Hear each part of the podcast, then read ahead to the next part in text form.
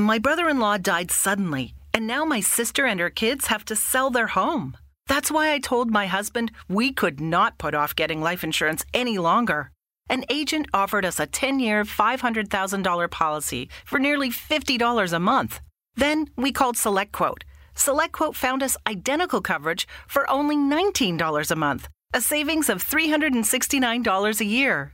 Whether you need a $500,000 policy or a $5 million policy, SelectQuote could save you more than 50% on term life insurance. For your free quote, go to selectquote.com. SelectQuote.com. That's selectquote.com. SelectQuote. We shop, you save. Full details on example policies at selectquote.com slash commercials.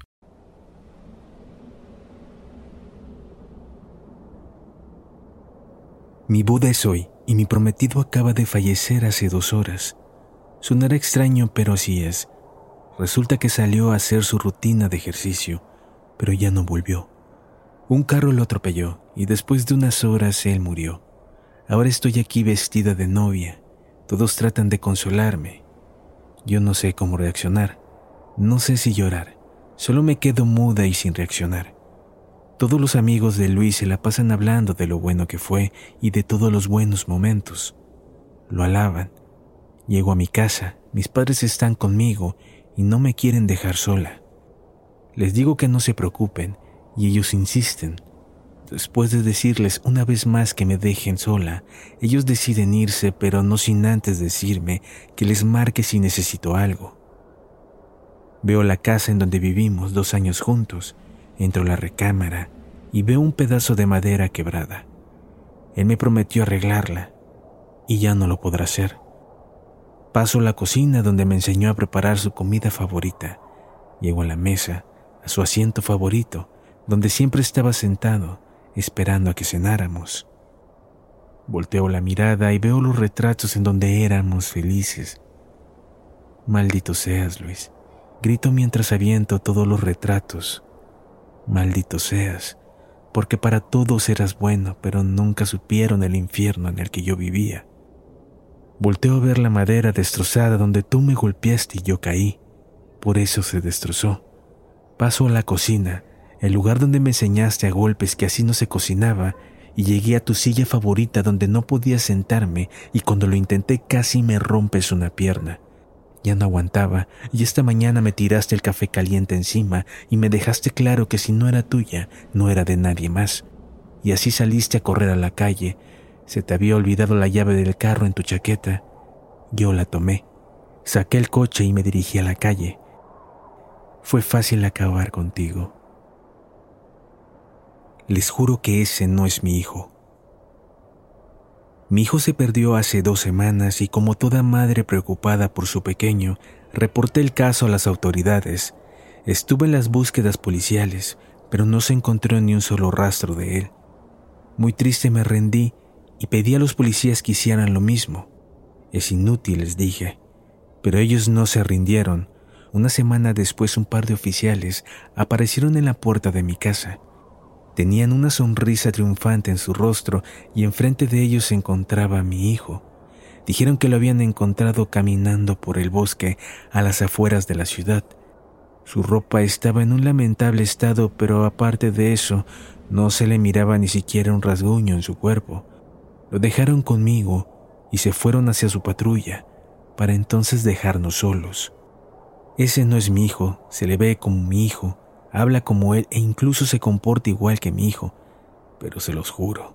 Por favor, créanme que cuando les digo que él no es mi hijo, desde el día que llegó no he tenido sueño y cuando empiezo a quedarme dormida, despierto con un escalofrío en todo el cuerpo. Lo he visto mirándome desde el marco de la puerta de mi habitación y justo cuando volteo a ver, él desaparece. Por favor, tienen que creerme. Sea lo que sea, ese no es mi hijo. ¿Por qué estoy tan segura?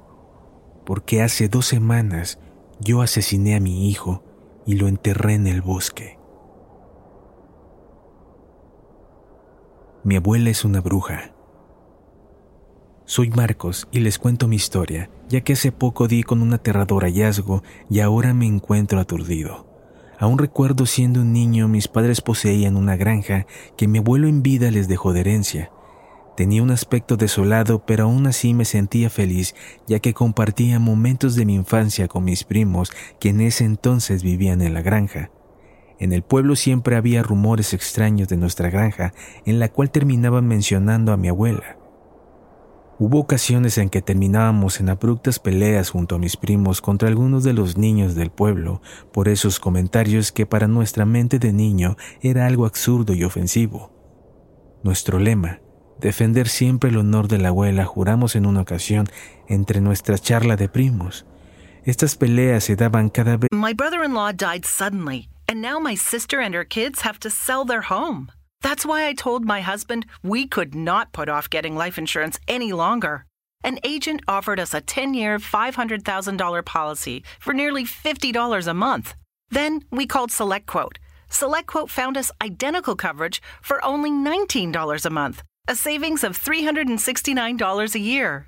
Whether you need a $500,000 policy or a $5 million policy, Select Quote could save you more than 50% on term life insurance. For your free quote, go to selectquote.com. Selectquote.com. That's selectquote.com. Select Quote.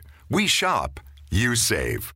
Full details on example policies at selectquote.com slash commercials. Es que bajábamos al pueblo por alguna cosa que necesitaba mi abuela. No importaba lo molido que regresáramos, pero nuestra abuela tenía sus remedios mágicos que en un abrir y cerrar de ojos nos desaparecía los dolores y heridas que teníamos.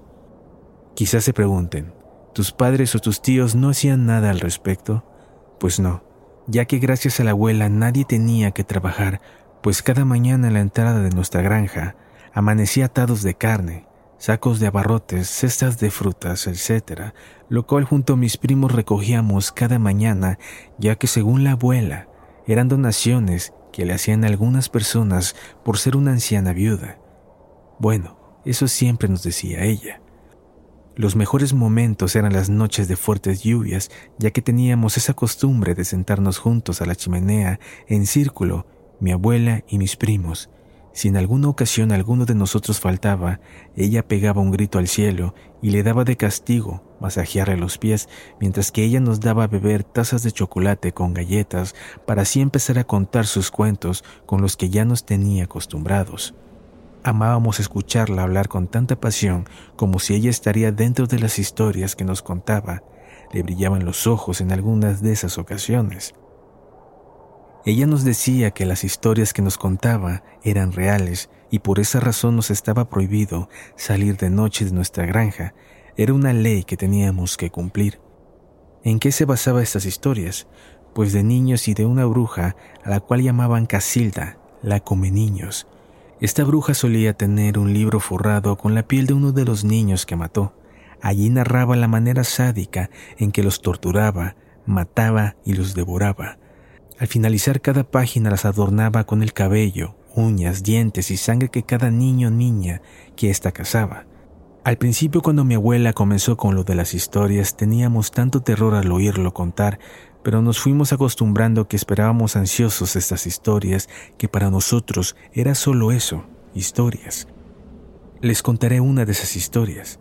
La bruja Casilda vivía en una zona montañosa del pueblo en el lugar más alejado donde nadie podía llegar. Cuando la bruja tenía hambre, bajaba al pueblo transformada de una buena mujer cariñosa con los niños, a los que les ofrecía dulces, galletas, caramelos, paletitas y que luego los invitaba a su casa para que tomaran una taza de chocolate con más galletitas de diferentes sabores. Pues qué niño no va a caer con tantas cosas dulces que le ofrecen.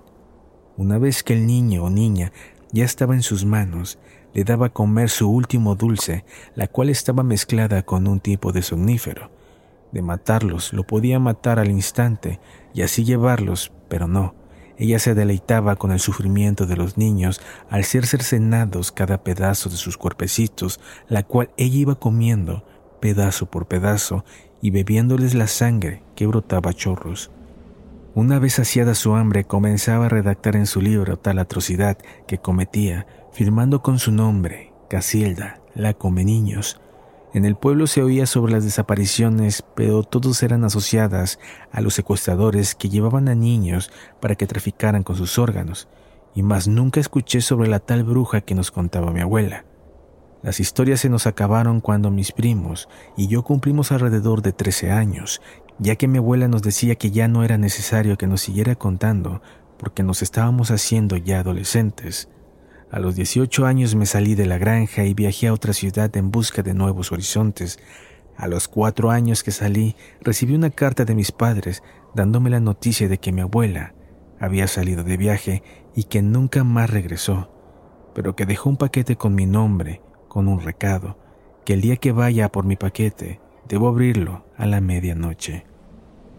No tuve valor para hacerlo en ese entonces y lo postergué por años, Ahora tengo 30 años, tengo una esposa hermosa y una pequeña hija la cual adoro con todo mi corazón. Le comenté a mi esposa sobre el viaje a mi pueblo e ir de paseo a la granja y aceptó gustosamente acompañarme y ahora nos encontramos en ella. Durante todo el viaje estuve ansioso y nervioso, pero pensé que era porque volvía de años y pues lo dejé pasar. Y en la granja esperé abrir mi paquete a la medianoche aprovechando que mi esposa e hija dormían plácidamente. ¿Cuál fue mi sorpresa que al abrir el paquete se encontraba el libro de la bruja Casilda, de la que mi abuela nos contaba? Lancé un grito horrorizado y el libro cayó de la caja. Aunque temeroso, mi niño interior me decía que lo abriera. Lo levanté, mis manos temblaban y el cuerpo me sudaba.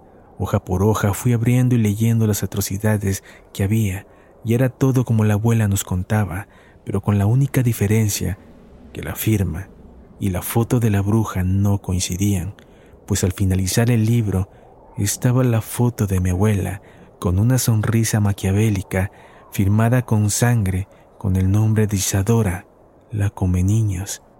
Una vez más grité horrorizado y caí de rodillas. La bruja era ella. En ese momento de total silencio escuché la risa de mi abuela, pero ya no era la que antes tenía se la escuchaba más maquiavélica. Ya son las cuatro de la mañana y estoy en total vela, cuidando a mi esposa e hija mientras duermen, pues puede que mi abuela esté hambrienta y venga por mi hija.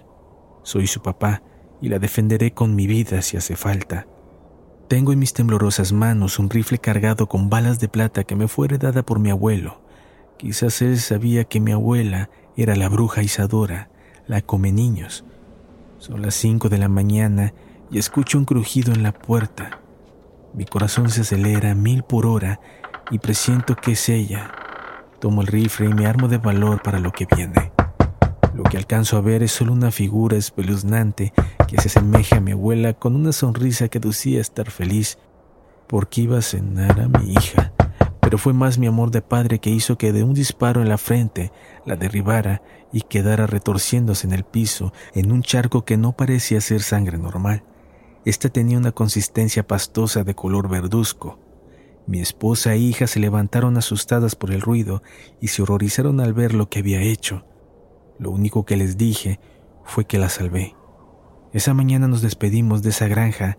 Al parecer mis padres y tíos nunca oyeron nada de lo que pasó.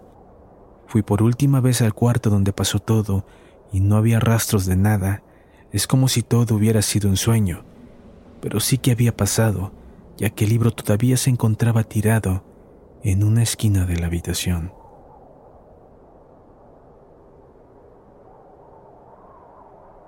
Bueno, si te han gustado estas historias no olvides seguirnos y evaluarnos aquí en Spotify.